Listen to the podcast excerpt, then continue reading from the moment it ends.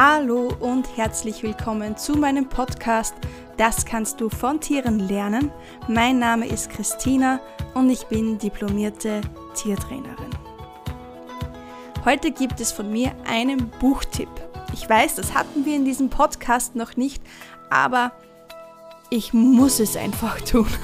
Ich habe über die Weihnachtsfeiertage ein Buch gelesen und ich muss sagen, es hat mich wahrlich gefesselt, es hat mich in seinen Bann gezogen und ich konnte es kaum mehr weglegen und ich habe es ziemlich schnell durchgezogen. Das Buch erweitert meiner Meinung nach extrem den Denkhorizont und es schafft neue Gedankenansätze. Und um welches Buch handelt es sich? Und zwar ist es das Buch Das Tier als Spiegel der menschlichen Seele. Die Autoren sind Rüdiger Dahlke und Irmgard Baumgartner.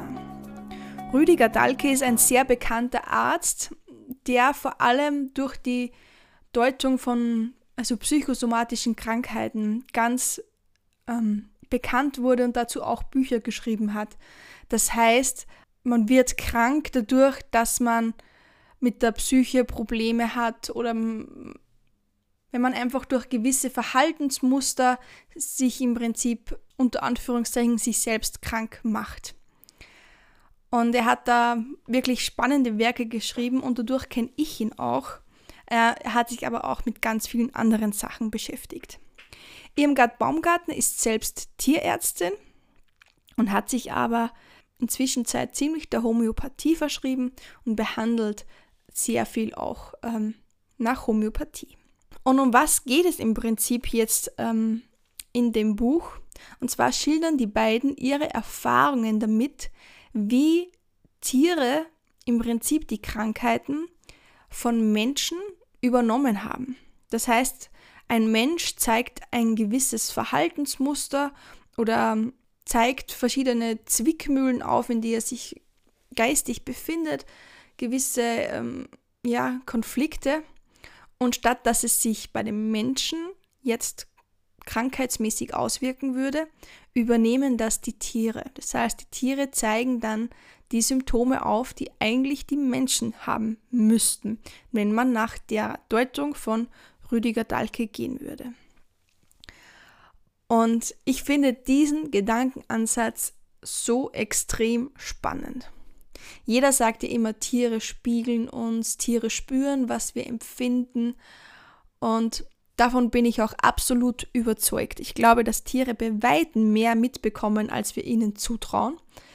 Und dass sie höchst feinfühlige Wesen sind. Also ich erlebe das bei meinen eigenen Tieren sehr deutlich.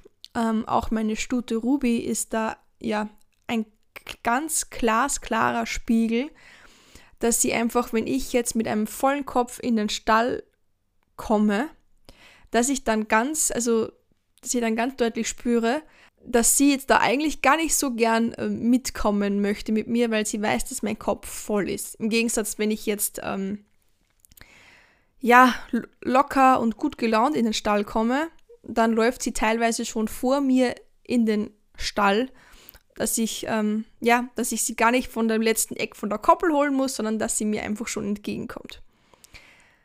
Und das habe ich einfach total stark gemerkt. Deswegen ist die Arbeit an meiner eigenen Energie, wie ich mit Tieren arbeite, für mich auch ein ganz ein essentieller Part. Aber wenn wir jetzt den Gedanken zulassen, dass Tiere Krankheiten für uns austragen können, und in dem Buch wird das teilweise sehr verblüffend und sehr logisch dargestellt. Also ich musste, ich musste mir beim Lesen mehr als einmal denken, ist ja ganz klar. Es wird da so aufs Einfachste heruntergebrochen, dass man diesen Gedankengängern einfach komplett folgen kann.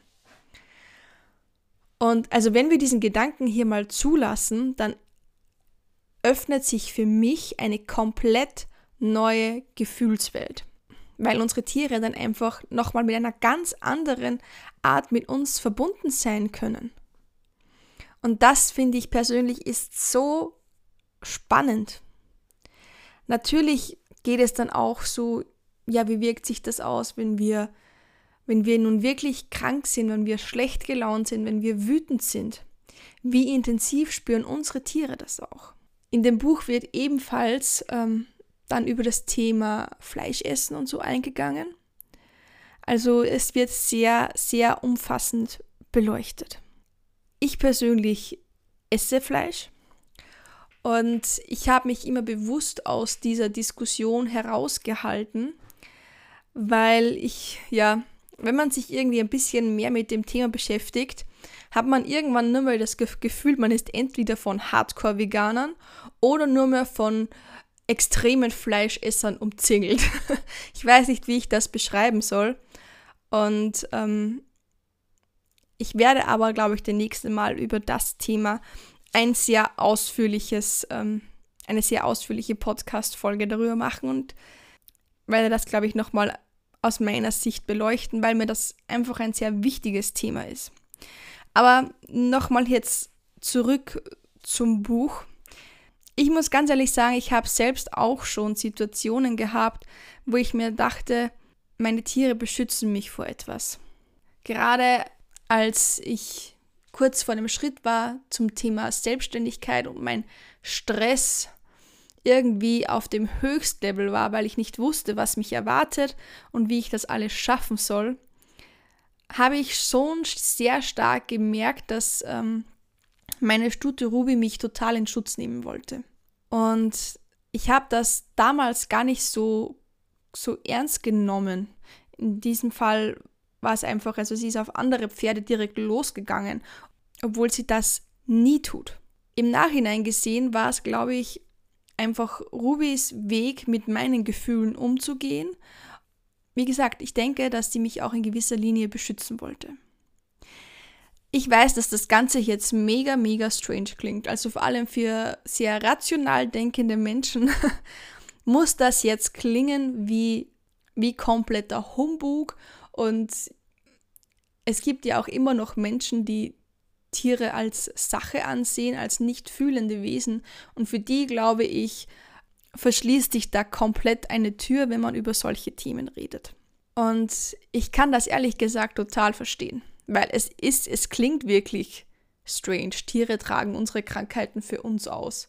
Aber ich denke, dass wenn wir uns diesen Möglichkeiten öffnen, dass sich dadurch ganz neue Möglichkeiten im Zusammenleben mit Tieren ergeben und auch was die Kommunikation angeht.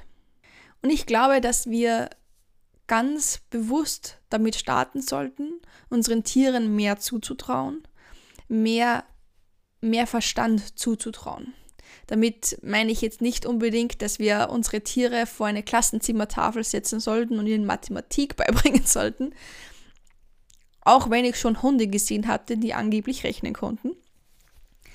Aber ich glaube einfach, dass wir gewisse Handlungen, die unsere Tiere treffen, die uns vielleicht jetzt nicht unbedingt als so rational oder logisch erscheinen, einfach auch mal aus der Gefühlsebene betrachten.